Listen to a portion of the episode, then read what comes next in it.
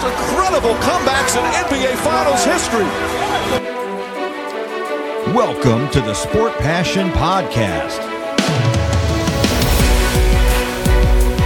He shoots, he scores! Here is your host, Lars Marendorf. Einen wunderschönen guten Abend und herzlich willkommen zum Sport Passion Podcast. In der letzten Folge ging es um die Hart Trophy, um den MVP der NHL.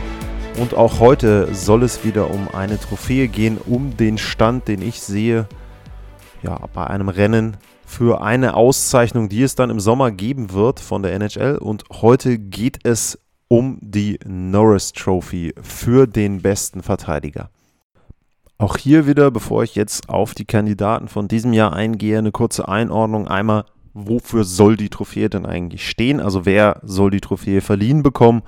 Und dann auch so ein bisschen historisch, ja, wie wurde die Trophäe in den letzten Jahren, Jahrzehnten verliehen? Die Definition ist Top Defensive Player who demonstrates throughout the season the greatest all-around ability in the position. Also der beste äh, Allrounder auf der Verteidigerposition, wenn man das so übersetzen möchte. So, dann kann man jetzt natürlich sagen, okay, also es zählen defensive Qualitäten, es zählt aber auch, wie der Verteidiger sich an der Offensive beteiligt. Es ist aber die Frage, ob das wirklich in den letzten Jahren so war, dass man da ja auch versucht hat, die ja, defensiven Qualitäten mit zu honorieren. Abgestimmt wird über diesen Award wieder mal von den Mitgliedern der Professional Hockey Writers Association. Und es läuft genauso wie auch beim MVP Award. Es gibt fünf Platzierungen, 1, 2, 3, 4, 5.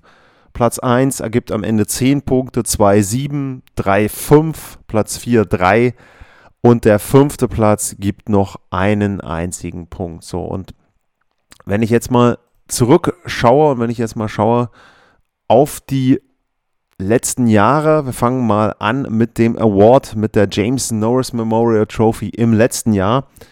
Dann war auf 1 Adam Fox von den New York Rangers, auf 2 Cale McCarr von der Colorado Avalanche, auf 3 Victor Hetman, auf 4 Dougie Hamilton, Charlie McAvoy, Shea Theodore, Darnell Nurse, Mackenzie Wieger, Chris Letang und Jacob Chikrin. Das waren diejenigen, die die Top 10 da ja, komplettiert haben. Es war vergleichsweise knapp, wenn wir es jetzt mit dem MVP Award von der letzten Sendung vergleichen. Da war ja McDavid sehr, sehr deutlich auf 1, hat alle äh, Einser-Stimmen bekommen. In diesem Fall war es so, Fox hatte am Ende 743 Punkte, 40 Mal auf Platz 1 gelandet. Cale McCarr hatte 655, war 31 Mal auf 1. Also es war schon, sagen wir mal, relativ spannend zwischen den beiden, beide 22 Jahre alt, also beide sehr, sehr junge, sehr, sehr gute Verteidiger. Ja, und was man bei beiden sieht und auch bei Victor Hetman, dass sie nicht unbeginn, äh, unbedingt dafür bekannt sind, dass sie jetzt nur defensiv oder sehr starke Defensivqualitäten haben. Äh, da muss man tatsächlich, ja, weiß ich nicht, vielleicht auf Platz 17 gucken. Und bemerkenswerterweise letztes Jahr waren auf Platz 17 die beiden Islander, Adam Pelleck und äh, Ryan Pollock. Und die sind natürlich bekannt dafür, dass sie eben sehr stark defensiv agieren. Und man sieht eben wirklich an dieser Liste, dass es im Grunde so ist, es wird eher der Verteidiger mit den besten Offensivqualitäten gewählt. Wenn ich jetzt mal zurückblicke und dann mal gucke, auf die letzten Jahre, also vorher, dann war das 2020 Romagnosi, Mark Giordano 19, Victor Hetman, Brent Burns, Drew Dowdy, Eric Carlson, Duncan Keith, ähm, PK Subban, wieder Carlson, Lidstrom war mit dabei wieder Keith, Chara, dreimal Lidstrom, Scott Niedermeyer und so weiter und so weiter. Also wirklich ein Verteidiger, wo ich sage, der ist jetzt nur defensiv aktiv. Hm, man kann bei Chara vielleicht argumentieren, dass er sagt, okay, der ist sehr, sehr stark defensiv aktiv. Aber im Grunde ist es so, die allermeisten, auch wenn man guckt in die 80er sowieso, ähm, da war Ray Burke mit dabei, Paul Coffey. Ähm, Im Grunde ist es dann, wenn man gucken will, vielleicht nur Rod Langway 83 und 84 von den Capitals der so wirklich ein defensiver, wirklich defensiver Verteidiger war. Ansonsten ist es eben so, traditionell mittlerweile wird die Trophäe eben an ja, einen offensiven Verteidiger vergeben. Diese Allround-Qualitäten sind natürlich da. Da ist dann immer auch die Frage, was versteht man denn unter Verteidigung? Wenn man jetzt einen Spieler hat, der von hinten den Puck nach vorne bringt, der sehr viel für Puckkontrolle, für Puckbesitz von seiner Mannschaft sorgt, der auch dafür sorgt, dass eben der Gegner vielleicht nicht aus dem eigenen Drittel raus kann oder der Gegner kann vielleicht nicht ins eigene Drittel rein. Das sind eben auch Qualitäten, die natürlich damit reinspielen. Das heißt also, man sagt ja manchmal auch, die beste Verteidigung ist der eigene Angriff. Das heißt, wenn ich im Angriff bin, kann der Gegner sowieso kein Tor schießen. Dementsprechend stimmt es natürlich, wenn jemand sehr gute und gute Offensivqualitäten hat, dass er dann auch verteidigt. Aber so ein bisschen ist, sage ich mal, der Sinn dieser Trophäe verloren gegangen. Und ich habe das ja im letzten Jahr auch äh, schon gesagt. Ähm, ich hatte das für die Hockey Buddies, meine ich, auch mal in einem Artikel geschrieben, dass ich der Meinung bin, dass man im Prinzip von Seiten der NHL vielleicht überlegen sollte, dass man einfach auch einen zweiten Award einführt, nämlich einen ja, defensiven Verteidiger Award. Man hat das ja letzten Endes bei den Forwards ähnlich, sage ich jetzt mal. Ich habe es äh, bei der MVP-Trophäe gesagt. Für mich ist der MVP die Trophäe ja, für den wertvollsten Spieler und das ist wertvollsten Skater, muss man sagen. Das ist dann meistens ein Stürmer und es gibt ja dann die Selkie Trophy. Das heißt, die ist für einen defensiven Stürmer, für jemanden, der defensiv da sehr, sehr gut ist. Und dementsprechend könnte man das ja natürlich genauso überlegen, dass man sagt, okay, ich habe eine Trophäe für einen offensiven Verteidiger, eine Trophäe für einen defensiven Verteidiger. Ja, das mal zur Einordnung, so die Rahmenbedingungen. Wie war es im letzten Jahr? Was war in den letzten Jahren dann los bei dieser Trophäe? Und dann ja, steigen wir mal ein und ich habe auch an dieser Stelle wieder eine kleine Umfrage gestartet gehabt. Und da waren meine Kandidaten, die ich bei Twitter genannt habe, ähm, Aaron Eckblatt, äh, Victor Hetman, Roman Josi und Kale McCarr. Und aktuell gibt es da einen sehr, sehr deutlichen Trend. Die Umfrage geht noch ein bisschen. Aber der Trend ist schon, dass Kale McCarr da von fast 50 Prozent gewählt wurde. Und ja, wir schauen uns mal an, woran das liegen könnte. Und wir schauen uns auch mal an, wen es denn vielleicht noch geben könnte. Was mich ein bisschen verwundert hat, war, bei der MVP-Diskussion gab es schon ein paar andere Stimmen. Da wurde dann nochmal Ovechkin mit reingeschmissen, Dreiseitel wurden mit reingeschmissen. Also nicht nur die vier, die ich genannt habe. Jetzt bei den Verteidigern ist es so, da gab es keinerlei andere Namen. Es gibt schon noch ein paar Spieler, die man da nennen muss, die man da nennen kann. Und ähm, ja, ich würde es einfach mal so ein bisschen einordnen, wen ich mir da noch so in dem erweiterten Kreis ähm, rausgesucht habe. Ein Spieler, der für mich mit reingehört, wenn man die Norris Trophy mit betrachtet, ist zum Beispiel äh, Miro Heiskanen von den Dallas Stars. Ist eben jemand, äh, der da auch offensiv ganz gute Zahlen liefert, aber eben auch einen sehr, sehr guten defensiven Wert hat. Äh, ich hatte ja diesen Game Score Value Added mit hinzugefügt. Diese Statistik, die hatte ich beim letzten Jahr mal genannt. Da ist er bei 3,4 und bei seinem Wert auf dem Eis ist er bei 34,1, ein sehr, sehr guter Wert defensiv. Und er ist eben schon jemand, der vielleicht dann auch eher in diese Kategorie ja, verteidigender Verteidiger, wenn man das auf Deutsch übersetzen will, mit reinfällt. Ähm, aber Haskinen sollte da sicherlich mitgenannt werden. Charlie McAvoy ist zum Beispiel auch jemand. Ich glaube, die Defensive der Bruins wird sehr, sehr stark unterschätzt. Er ist auch jemand, den ich da auch nennen würde. Auch defensiv sehr, sehr gut. Offensiv auch nicht so schlecht. Insgesamt ja auch jetzt mittlerweile schon bei 53 Punkten. Also auch er sollte in die Diskussion mit rein. Devin Tace um, von, den, von der Colorado Avalanche, auch der muss mit rein in die Diskussion. Der ist natürlich immer so ein bisschen im Schatten von McCarr, aber er hat zum Beispiel bei bestimmten Werten auch einen Nachteil. Er hat einfach am Anfang der Saison Spiele verpasst und äh, er hat mittlerweile ähm, jetzt auch schon ordentlich gepunktet und ähm, ja, da ist es dann eben schon so, äh, dass man sagen muss, auch der sollte zumindest mit betrachtet werden. Makar habe ich genannt, ähm, ist auf jeden Fall bei mir mit dabei. Morgan Riley habe ich noch mit reingenommen ähm, von den Maple Leafs. Ich habe auch Rasmus Sandin mit reingenommen von den Maple Leafs, weil der bei bestimmten Werten sehr weit vorne mit auftaucht. Ich nehme es aber gleich mal vorne weg. Die beiden sind jetzt für mich nicht oberste Kategorie, will sie aber wenigstens mal genannt haben. Auch zumindest mal erwähnen sollte man Moritz Seider. Der ist natürlich jetzt nicht jemand, wo ich sage, der muss ins Finale bei der Norris Trophy. Aber ich sag schon, wenn man so den erweiterten Kreis betrachten will, dann muss man ihn leider, was heißt leider, also man muss ihn aus deutscher Sicht natürlich sehr schön, ähm, dass er damit drin ist, dass man ihn nennen muss.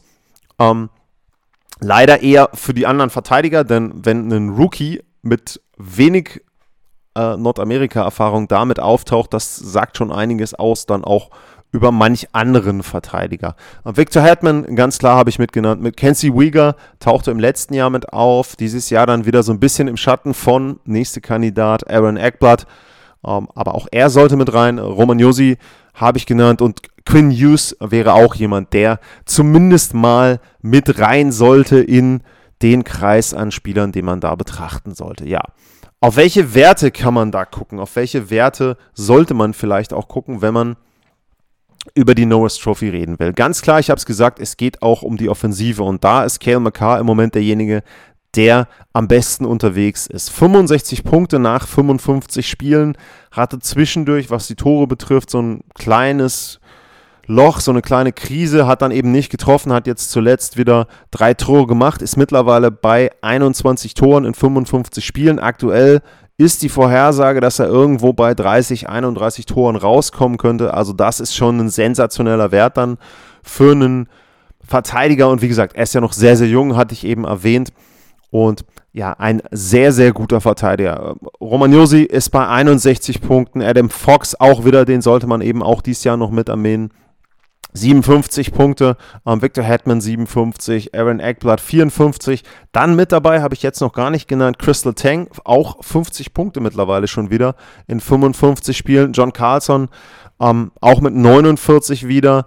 Spielt auch gar keine schlechte Saison. Man muss ja auch bei den Capitals sagen, hatten viele Verletzte, aber ist jetzt für mich auch kein Top-Kandidat, wenn man über die Norris Trophy reden will.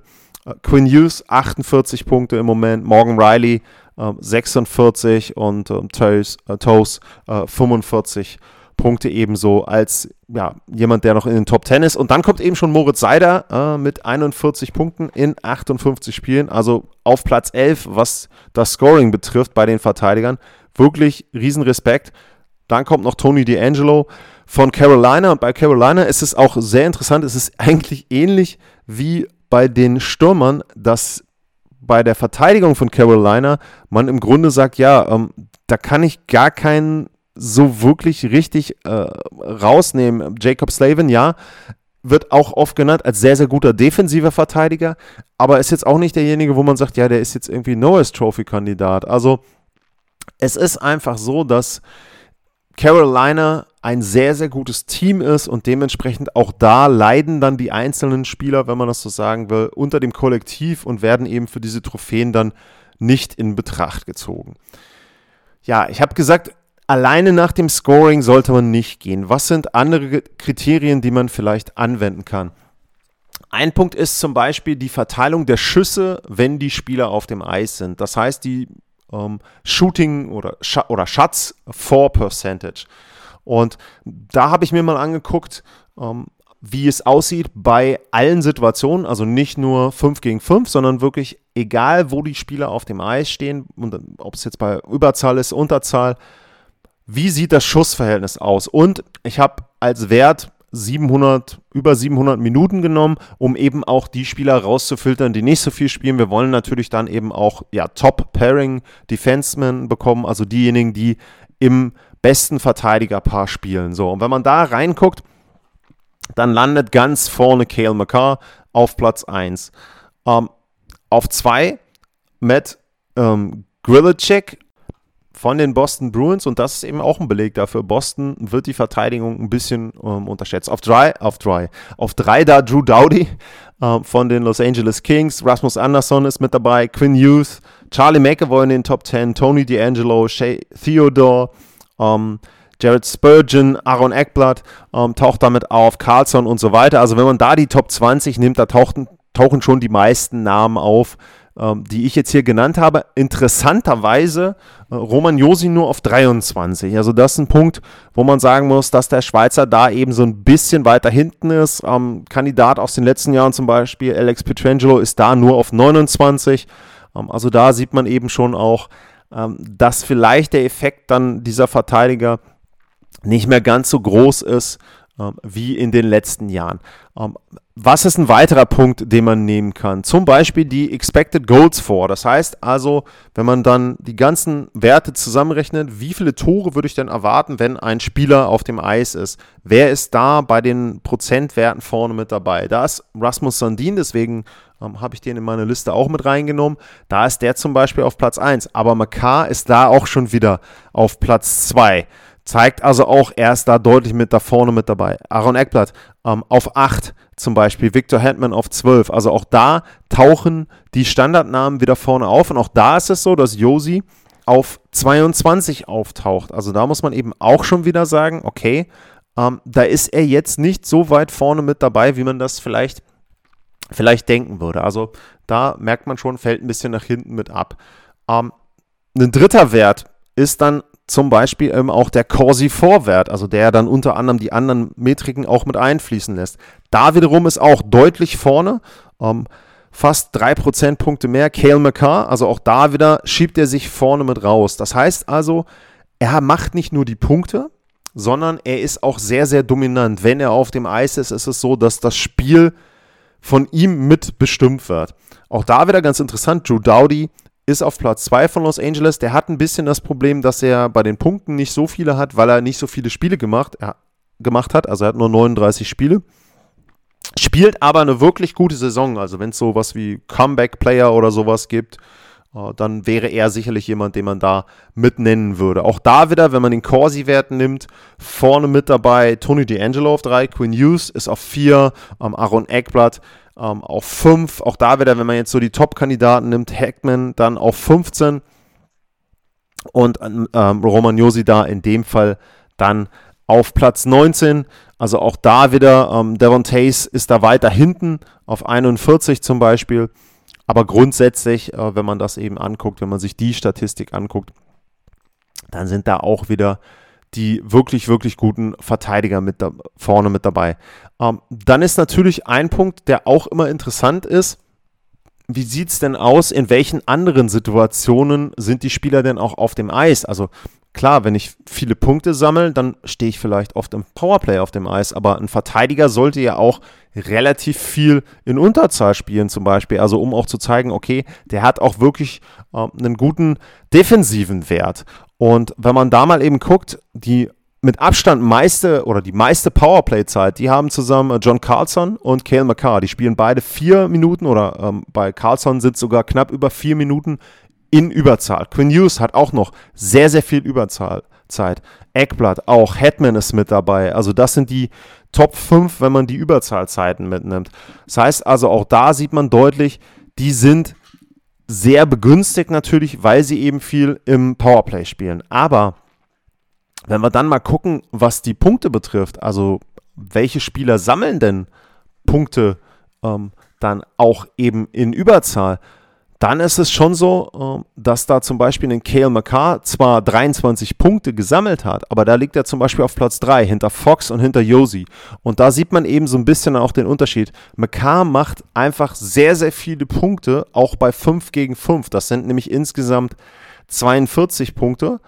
Und wenn man dann auch noch guckt und sagt, okay, ähm, wie ist denn der Einfluss der Tore? Also welche Spieler gewinnen denn vielleicht auch Spiele? Da ist Makar auch vorne wieder mit dabei. Fünf Game Winner hat er gehabt. Victor Hetman hatte auch äh, fünf Game Winner und äh, Mike Matheson von den Pittsburgh Penguins ist auch jemand, der fünfmal einen Siegtor erzielt hat. Das heißt also, die Tore, die Makar macht, die Tore, die Hetman machen, das sind dann immer auch wichtige Tore. Ich meine, bei Makar hatte ich ja irgendwann in einer Sendung auch erwähnt, dieses super Highlight-Tor äh, gegen Chicago da in der Overtime, wo er dann eben mit seinem Deke erst den Verteidiger äh, ja, ins Leere skaten lässt und dann eben entsprechend dann auch noch ja, mit der Rückhand oben ins Eck gegen äh, Flurry vollendet. Also da sieht man eben schon Siegtor in der Overtime. Also McCarr macht da schon auch dann den Unterschied.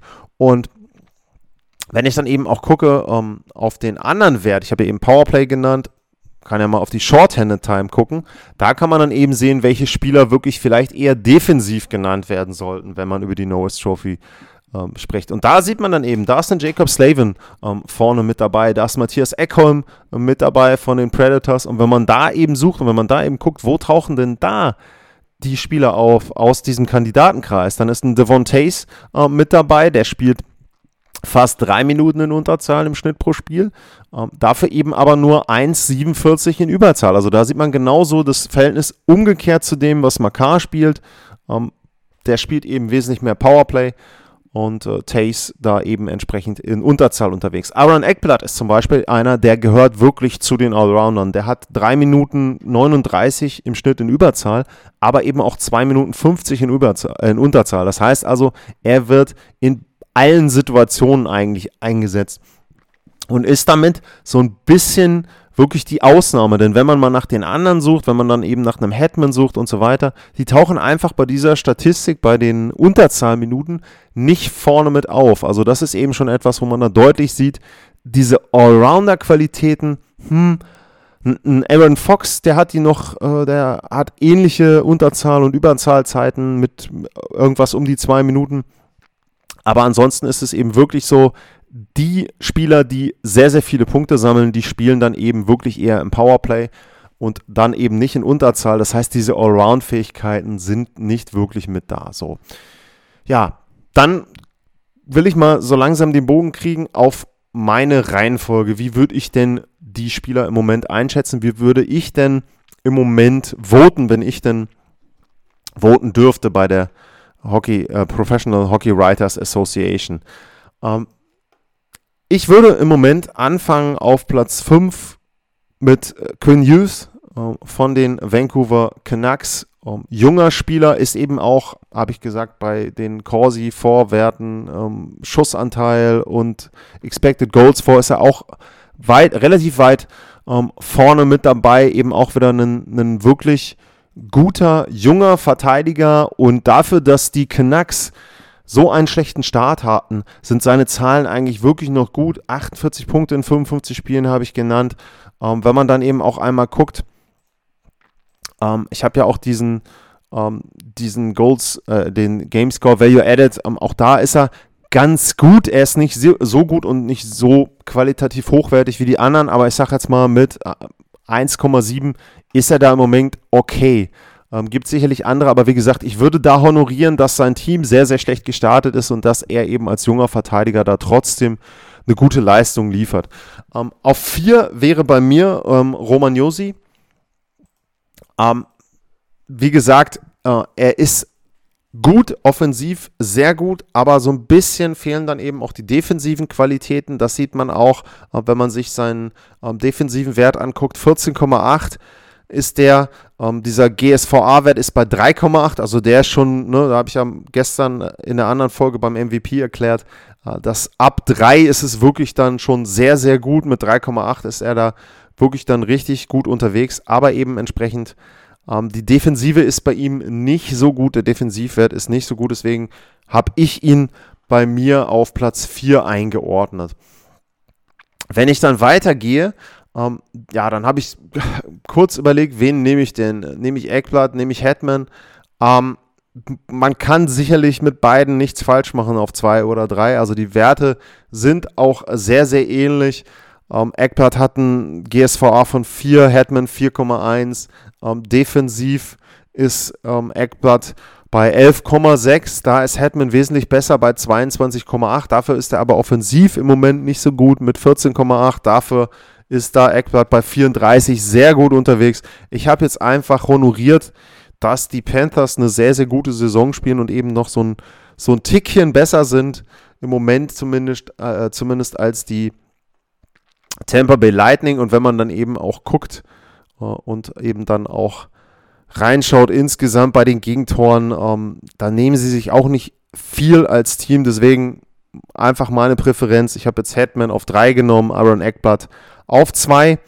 Und vorne, ich meine, man hat es im Prinzip auch schon raushören können aus den ganzen Statistiken. Ähm, Kale McCarr. Und wenn ich da dann einfach mal auf, auf seine Karte mit drauf gucke, ähm, der GSVA ist da bei 5. Ähm, der ist also in der Range, wo wir in der letzten Sendung bei den MVPs drüber gesprochen haben. Das heißt, theoretisch müsste man bei ihm auch überlegen, ob er irgendwo in diese MVP-Konversation mit rein soll. Kommt dann nicht, weil Colorado insgesamt einfach dann ein paar Kandidaten dafür hat und weil die sich dann gegenseitig Stimmen wegnehmen. meiner Meinung nach war er letztes Jahr auch schon der beste Verteidiger der Liga. Äh, ich gehe davon aus, dass er dieses Jahr die Trophäe bekommt. Alles andere wäre für mich, ja, Eckblatt ist nicht ganz so gut und bei Hetman wäre es für mich einfach so ein, ja, Voting, weil man eben weiß, dass er schon mal gut war. Also es gibt ja oft die Tendenz, dass bei diesen Awards dann auch so ein bisschen honoriert wird, ja, der ist jetzt schon seit fünf Jahren so gut und dann kriegt er halt nochmal ein paar Stimmen und so weiter. Manchmal ist ja auch so, dass man dann eben sagt, okay, der kriegt jetzt diesen Award, weil er ihn vor ein paar Jahren nicht gekriegt hat. Ich meine, Hetman hatte ihn schon, dementsprechend ähm, glaube ich schon, ähm, dass er ähm, da nicht diesen Bonus bekommt. Ähm, ich glaube aber, dass man an manchen Stellen dann auch als Abstimmender aufpassen muss, dass man nicht den Zeitpunkt verpasst, denn McCarr, wie gesagt, letztes Jahr war er schon sehr, sehr gut. Dieses Jahr für mich hat er die Trophäe verdient, wenn er sich jetzt nicht noch verletzt und ähnlich gut weiterspielt. Ähm, aber dann sollte man ihm die auch geben und nicht sagen, naja, komm, der ist ja noch jung, 22, dann 23. Irgendwann sind die Spieler halt nicht mehr jung, keine Ahnung, der verletzt sich und dann sagt man am Ende, ja, der hätte eigentlich in zwei Jahren die Trophäe kriegen können oder müssen, aber hat er halt nicht. Also wie gesagt, für mich, Kale McCarr finde ich sogar relativ eindeutig der beste Verteidiger.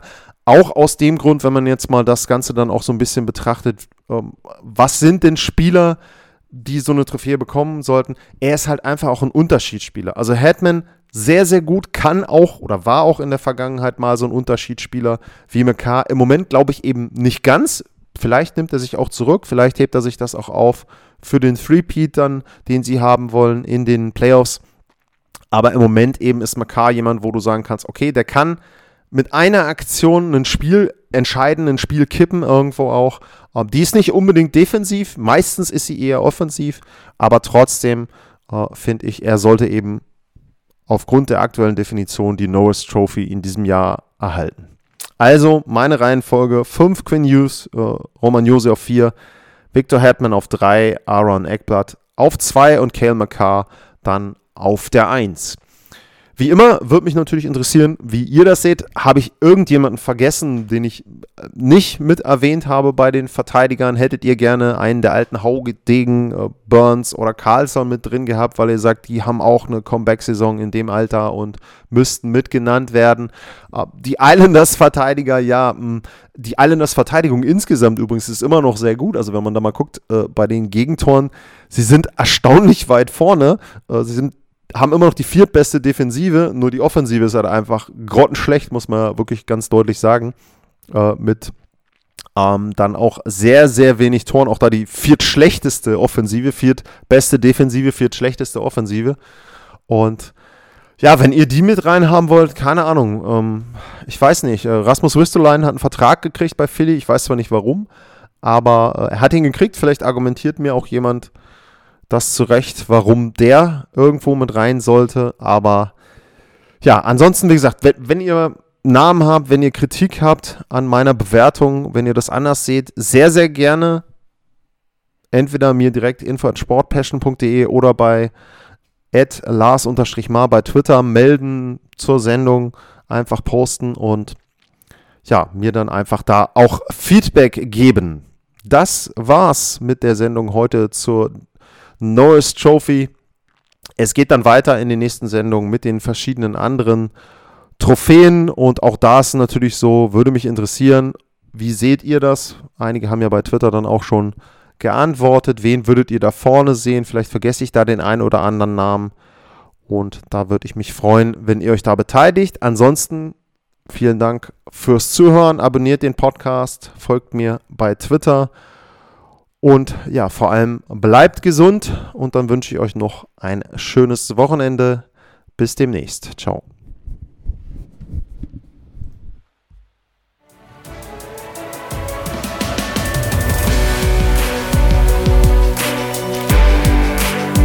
Sportliche Grüße. Das war's, euer Lars.